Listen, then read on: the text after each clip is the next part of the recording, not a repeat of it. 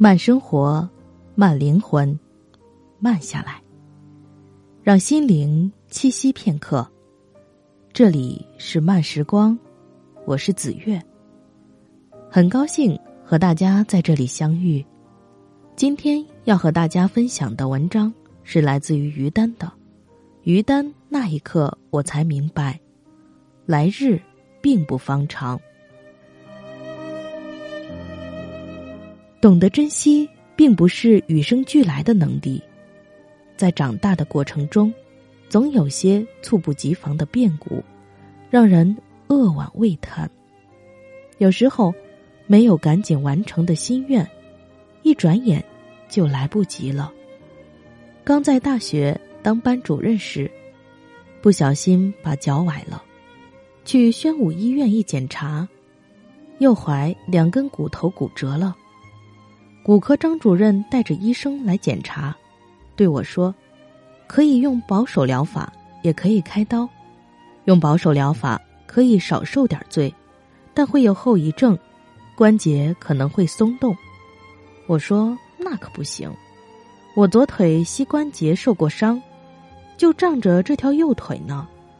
您还是给我开刀吧。”他有些诧异。我很少见过这么主动要求开刀的病人，但是要开刀得排到下周了。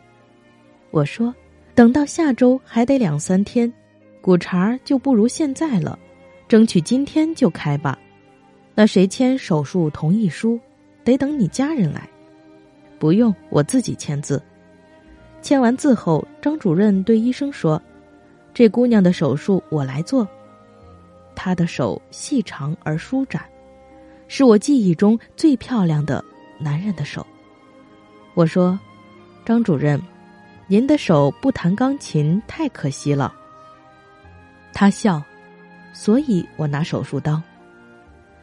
做手术时，麻药有些过量。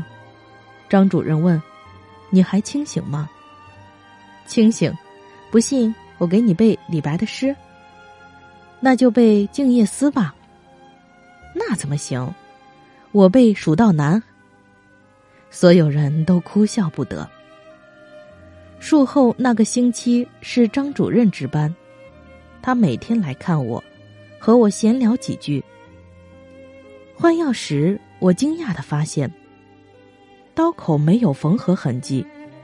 我问张主任：“这是粘上的吗？”张主任说。你这么活泼的一个人，我不能让你有一道难看的疤痕，就用羊肠线给你做的内缝合，伤口好了，线就被人体吸收了。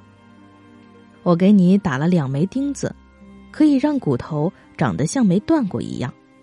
但你一年后要来找我，把钉子取出来。等到出院，我们已经成为朋友。他告诉我。你知道吗？我不是那周值班，我是调的班。那一周，表面上你是我的病人，其实跟你聊天时，你是我的医生。你的乐观的气场也是可以治病的。忙忙碌碌间，三年过去了，他一直提醒我，得赶紧把钉子取出来。有一次他去我家聊天，下次。我给你带一棵巴西木，屋里不能没有植物。我送他走后，忽然他又推开门，探身进来，说了一句：“你这次回来，我就给你取钉子，不然来不及了。”可那段时间我一直在出差，我还寻思，有什么来不及的？钉子又不会长锈。当时我父亲在宣武医院住院，四天后。我从南京回来，去医院看爸爸。我和爱人骑着自行车，很远就看见医院门口全是人，根本进不去。我们只好从后门进了医院。正是吃饭时间，爸爸欲言又止。我跟你说件事。妈妈马上打岔：“你赶紧吃饭，孩子刚回来。”后来爸爸又想停下来说话，妈妈说。你让孩子歇口气。再后来，爸爸没加铺垫，说：“张主任殉职了。我懵了，您说什么？爸爸说，医院门口都是送他的人。我震惊，继而想起他留给我的最后的话：“你这次回来，我就给你取钉子，不然来不及了。”出了医院，夕阳西下，不远处国华商场门口熙熙攘攘，在交错的车流中，我推着车站在马路中间，痛哭失声。车水马龙都在暮色里模糊不清。那一刻，我明白了一个道理：来日方长，并不长。我一直记得他的手，钢琴家一样的手。这双手给我做了不留疤痕的缝合。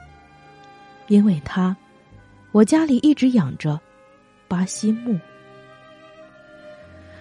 就在张主任去世的那四天里，我出差去了南京，在那里我得知了另一个人去世的消息。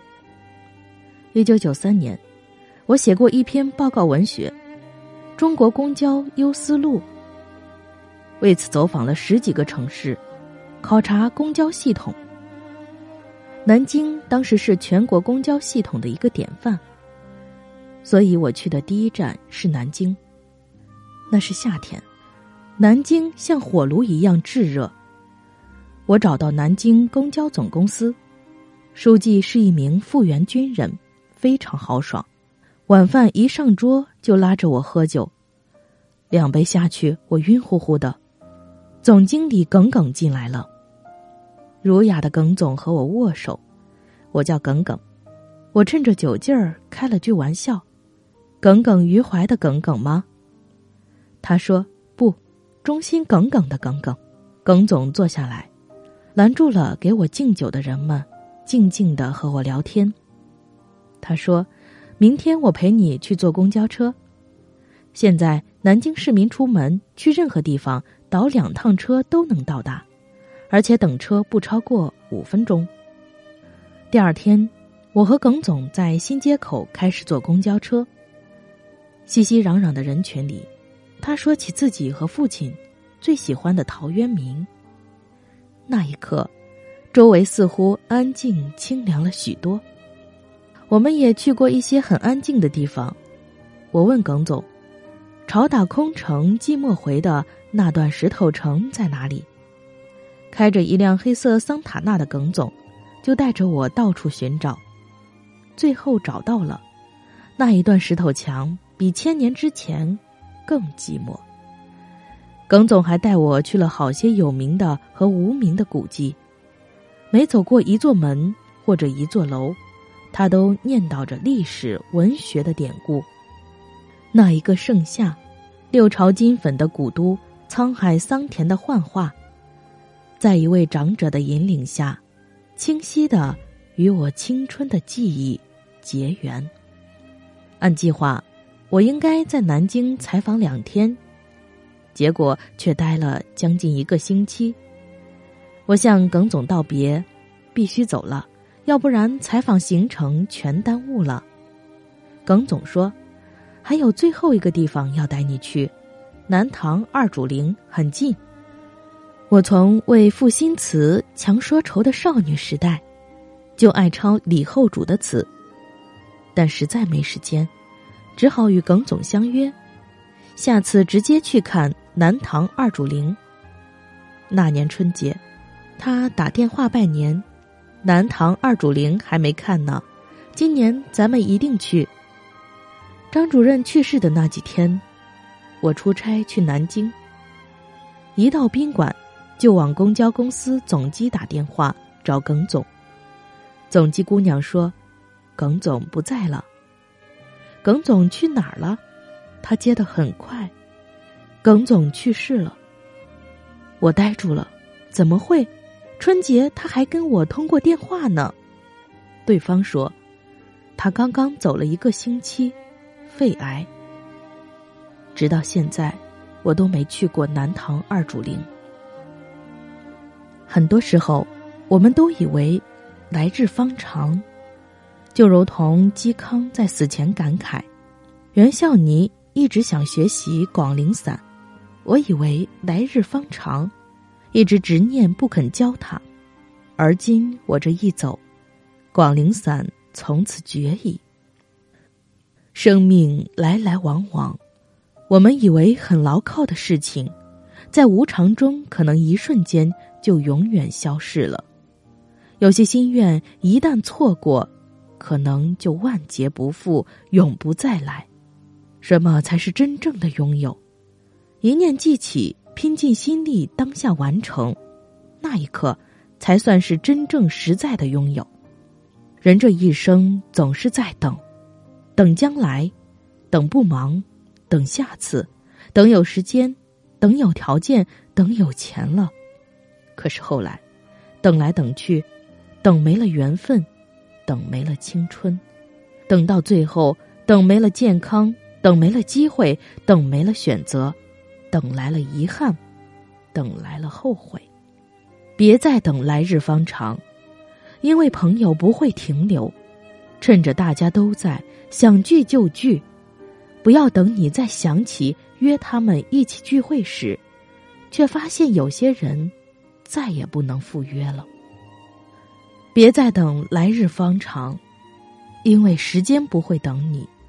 趁着时光正好，想旅游就去，不要等你想去了，才发现自己已经颤颤巍巍走不动了。来日方长只是一种美好的愿望，世事无常，趁还能动，去看远方的风景，见想见的人吧。